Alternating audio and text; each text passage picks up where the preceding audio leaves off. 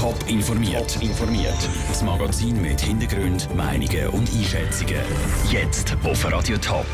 Wie viele Gemeinden im Topland auf das Urteil im Glockenstreit von Wedischwil reagieren und warum eine Zürcher Schule wegen ihrem Umgang mit fremdsprachigen Kindern schweizweit oben ausschwingt. Das sind zwei von den Themen im Top informiert. Im Studio ist Vera Büchi. Lang hat das Anwohnerpärchen mit der Stadt und der Kille Zwedischwil gestritten, wann die Killenglocken genau läuten dürfen in der Nacht. Jetzt haben die Stadt und die Kille Rechte bekommen. Das heisst, die Killenglocken dürfen auch in der Nacht weiterhin alle Viertelstunde schlagen. Was das Urteil für das Glüte anderen Kirchengemeinden im Sendegebiet bedeutet, der Daniel Schmucki hat nachgefragt. Viele Kirchengemeinden haben gespannt darauf gewartet, was das Bundesgericht für ein Urteil fällt im sogenannten Kirchenglockenstreit von Wederschwil. Weil wenn das Gericht verboten hätte, in der Nacht alle Viertelstunde Glocken zu lassen, hätten den Haufen Kirchengemeinden müssen über die Bücher.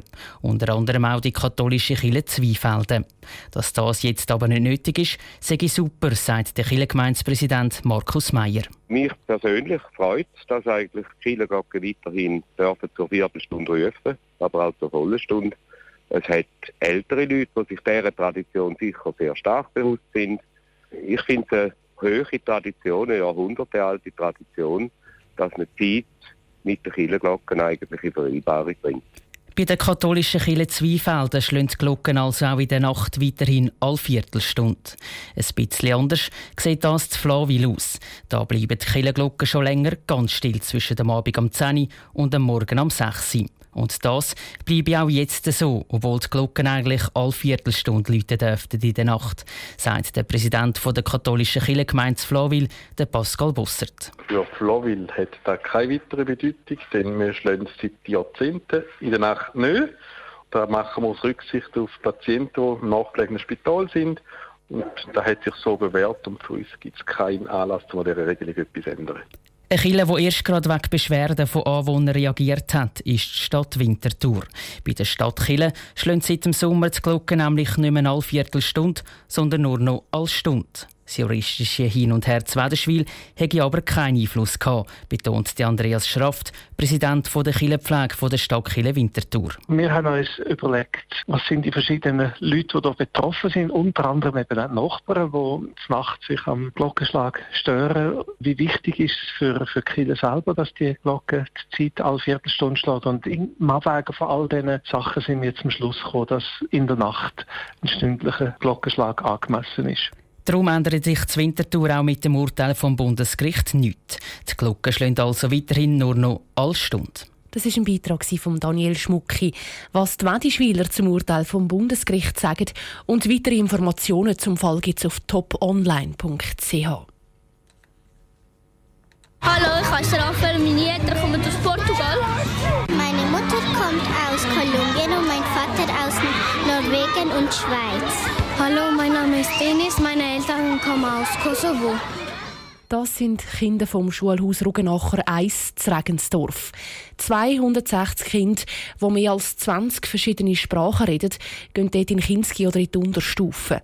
Deutsch haben sie nur die wenigsten als Muttersprache. Keine einfache Ausgangslage, aber ausgerechnet das Schulhaus ist mit dem Schweizer Schulpreis prämiert worden was das Schulhaus zu Regensdorf trotz, oder besser gesagt dank seiner multikulturellen Herausforderungen richtig macht, im Beitrag von Sarah Frattaroli. Die Schule Rugenacher Reis Regensdorf gehört zu den multikulturellsten Schulen in der Schweiz. 70 Prozent der Kinder haben nicht Deutsch als Muttersprache. Für den Urs Meier, Schulleiter am Rugenacher Reis, ist das aber nicht ein Nachteil, sondern gerade andersrum, ein Vorteil.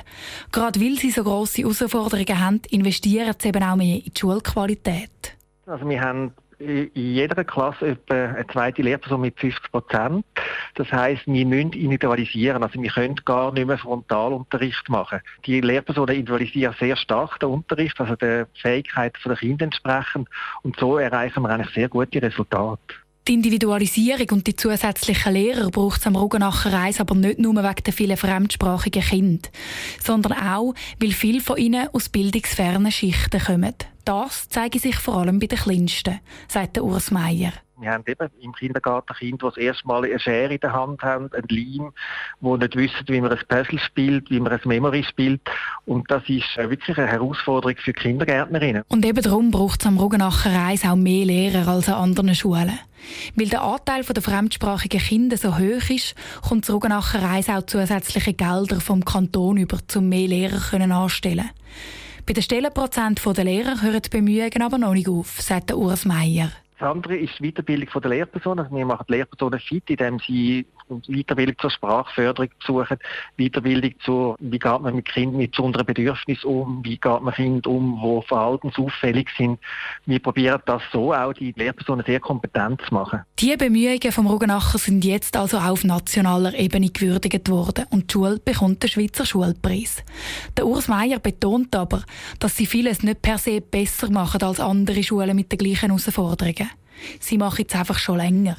Sarah Frattaroli hat berichtet. Insgesamt haben sechs Schulen den Schweizer Schulpreis bekommen. Drei davon sind im Kanton Zürich. Neben dem Ruggenacher zu Regensdorf gewinnen im Kanton auch Schulen zu Dietliken und zu Ottelfingen. Top informiert, auch als Podcast. Mehr Informationen gibt es auf toponline.ch.